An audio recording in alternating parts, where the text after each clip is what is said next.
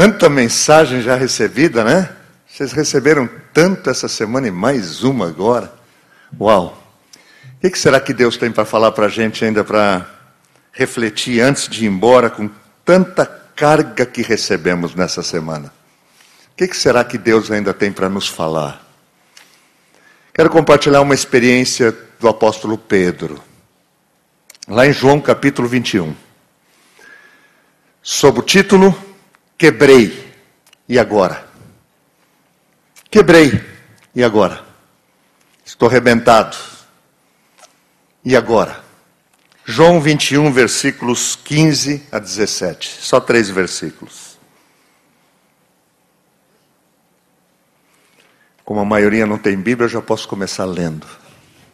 Vieram enfatiotados e arrumados e deixaram a Bíblia no quarto. Tudo bem, hoje tem perdão. Depois de comerem, Jesus perguntou a Simão Pedro: Simão, filho de João, você me ama mais do que estes? Disse ele: Sim, Senhor, tu sabes que te amo. Disse Jesus: Cuide dos meus cordeiros. Novamente Jesus disse: Simão, filho de João, você me ama? Ele respondeu: Sim, Senhor, tu sabes que te amo. Disse Jesus: Pastoreie as minhas ovelhas. Pela terceira vez, ele lhe disse: Simão, filho de João, você me ama? O Pedro ficou magoado porque Jesus lhe perguntou pela terceira vez: Você me ama? E lhe disse: Senhor, tu sabes todas as coisas e sabes que te amo. Infelizmente, ah, o texto deixa um pouco a desejar aqui no nosso português, mas de acordo com a maioria dos originaizinhos gregos lá que a gente tem à disposição nas bibliotecas por aí, Jesus perguntou para Pedro pela primeira vez: Pedro, agapasmé? Pedro, você me ama de verdade? E o Pedro respondeu: Filéu sé, Senhor. Senhor, eu gosto de ti. Pela segunda vez, Jesus perguntou: Pedro, agapasmé?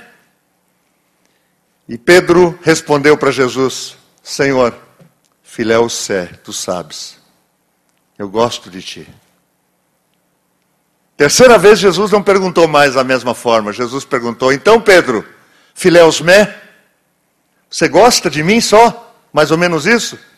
E o Pedro ficou magoado e disse: Senhor, tu sabes todas as coisas, por que, que esse interrogatório? Tu sabes que o meu amor é pequeno, tu sabes que eu te amo, mas eu te amo com um amor meio, meio fraco. Algumas pessoas interpretam talvez erradamente esse encontro de Pedro com Jesus.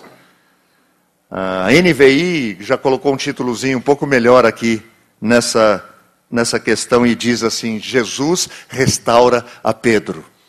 Porque foi exatamente isso que aconteceu. A pergunta que Jesus fez já começou mostrando o interesse profundo de Jesus por Pedro. Pedro, filho de João, Simão, filho de João, eu te chamo pelo nome que teu pai te deu e eu te dou o nome do teu pai porque eu sei quem você é. Eu sei de onde você vem. Eu conheço a tua família. Jesus conhece os seus discípulos. Jesus conhece você hoje à noite também. Conhece o teu pai, conhece a tua mãe, conhece a tua família. Ele conhece você. Ele sabe quem você é. Eu sei quem você é, eu o conheço, eu chamo você pelo seu nome. Você não é só mais um na multidão, não, Pedro. Simão, você não é mais um apenas.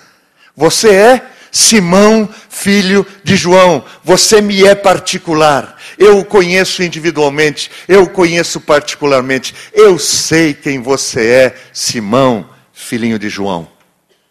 Jesus, quem sabe, está dizendo para você hoje à noite também, Abreu, Eu sei que você é o filho do Ambrósio. Eu sei que você é filho da Maria. Eu sei de onde você veio. Eu sei quem você é. E o Pedro respondeu, Filéu Sé, Senhor, eu gosto de você. Eu te amo sim e não. Eu gosto muito do Senhor, eu amo o Senhor, eu tenho carinho pelo Senhor, mas eu sei que o Senhor está fazendo aqui um teste da sinceridade. Eu tenho que ser sincero com o Senhor. Eu já fui mais arrojado, eu já fui mais impetuoso. Eu já disse para o Senhor que eu ia até a morte e depois eu deitei o cabelo. Eu já sei o que eu fui, Senhor. Mas agora eu vou ser sincero com o Senhor. O Senhor está me dando uma chance, então eu vou ser. Senhor, o meu amor por ti não é um amor muito forte, não. Eu sei que o Senhor está me pedindo ágape, mas eu só tenho filéu para lhe dar, Senhor. Eu gostaria, mas infelizmente. O Pedro passou pelo teste da sinceridade com Jesus. Pedro passou pelo teste do resultado do tratamento de Jesus na vida dele. Deu para ver que deu certo. Jesus perguntou pela segunda vez: Simão, filho de João, você me ama mesmo, cara? Você não me ama com amor um pouquinho mais forte aí, não? Não me ama com o amor de Deus? E Pedro foi insistente. Filéu Sé, Senhor, eu gosto de ti. Eu gosto do Senhor. Ele aprendeu a lição. Eu sou como os outros. Eu sou um homem. Eu sou meio impetuoso, eu sou fraco. Senhor, eu gosto do Senhor. E Jesus disse: Ok, pastorei as minhas ovelhas Cuide dos meus cordeiros. Seu amor não é aquele amorzão aí, tudo bem, mas eu quero usá-lo. O que você tem, eu preciso, Pedro. É isso aí que você tem que eu quero que você use para cuidar do meu povo. Você vai cuidar da minha gente. Você vai cuidar das minhas ovelhas. Lembre-se, são meus cordeiros, são o meu rebanho, são o meu povo. Cuide do meu povo. Com as tuas limitações, com o seu amor, eu quero usá-lo. Você quebrou, mas eu te restauro. Eu vou usá-lo de novo. Você se sente quebrado, você se sente incapacitado, você se sente moído, você até já voltou para a pescaria, abandonou os discípulos, você voltou para a velha profissão, mas eu quero você de volta, eu quero usá-lo. Você quebrado, Pedro, me serve ainda. Eu quero você. Quem você é, o que você tem, eu vou usá-lo para a minha glória e para o meu louvor. Eu vou usá-lo, Pedro. Simão, filho de João, então quer dizer que você gosta de mim só? E Pedro disse: É isso aí, Jesus, filéu sé. É só isso que eu tenho para dar para o Senhor. E Jesus gostou da resposta, resposta satisfatória. Sabe quantas vezes Jesus corrigiu Pedro aqui? Nenhuma vez. Porque Pedro fora corrigido pelo Espírito Santo. Chorou amargamente, arrependeu-se, e Jesus sabia. Ele disse: Pedro, você com suas limitações, você com seu amor limitado, basta para mim, eu vou usá-lo. Você não me é inútil porque você pecou, você não me é inútil porque você tropeçou, você não me é inútil mesmo porque você me abandonou. Os outros todos me abandonaram, Pedro. Eu tive uma turminha de abandonadores. Todos me deixaram. Você é um deles. Mas eu vou usar todos vocês de volta, eu vou usar vocês de novo. E você, Pedro, me será útil. Cuida do meu rebanho, cuida das minhas ovelhas. Teste da sinceridade, Pedro passou. Não sei se você já quebrou alguma vez, eu já quebrei algumas vezes. Eu já pisei na bola algumas vezes. E algumas vezes eu não quis mais voltar para Jesus para acertar as pontas com ele, sabe por quê? Eu fiquei muito envergonhado. Fiquei um tempo afastado da comunhão, porque eu fiquei com vergonha de que o Senhor não pudesse mais me usar. Mas eu acho que eu escutei mais ou menos o que o Pedro escutou aqui. Cuide das minhas ovelhas, Cláudio. Porque aqui fica estabelecido um princípio. Eu só posso me relacionar com Jesus se eu estiver disposto a me relacionar com o povo de Jesus. Eu não posso amar a Deus sem me envolver com o povo de Deus. Eu não posso desistir, sabe por quê? Porque o Senhor precisa de mim, mesmo com as minhas limitações, porque Ele tem um povo para ser pastoreado. Você não pode, você não tem o direito de desistir, você não tem o direito de se acovardar e de se sentir inferiorizado, você não pode, sabe por quê? Porque há um povo que clama por pastoreio, há um povo que Jesus precisa pastorear através de você. Através dos seus talentos, dos seus dons, através do seu amor limitado, mas ele precisa desse amor para que o seu povo tenha cuidado, para que o seu povo tenha pastoreio. Você vai sair daqui do Hagai, dessa semana gloriosa, né? Essa semana tremenda, maravilhosa.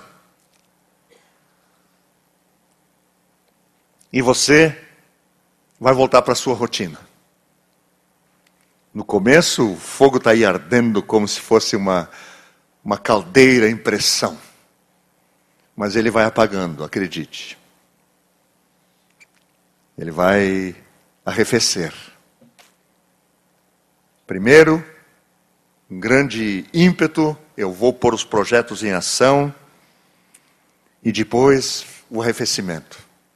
A coisa vai murchar um pouquinho. Mas lembre-se sempre disso.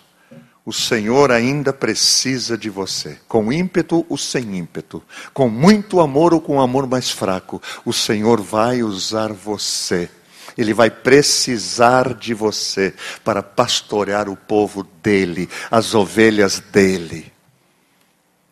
Amanhã, depois do amanhã, quando você tiver, quem sabe, tropeçado, quando, quem sabe, você tiver negado, a sua fé, o seu projeto, negado o seu envolvimento, volte, porque o Senhor vai precisar continuar usando você. Ele vai querer usar você. Ele vai insistir com você como insistiu com Pedro. Ele não vai desistir de você como ele não desistiu de Pedro. O Senhor não desiste de nós. Ele diz: "O seu amor é suficiente. Venha, eu preciso que você cuide das minhas ovelhas. Cuide do meu povo.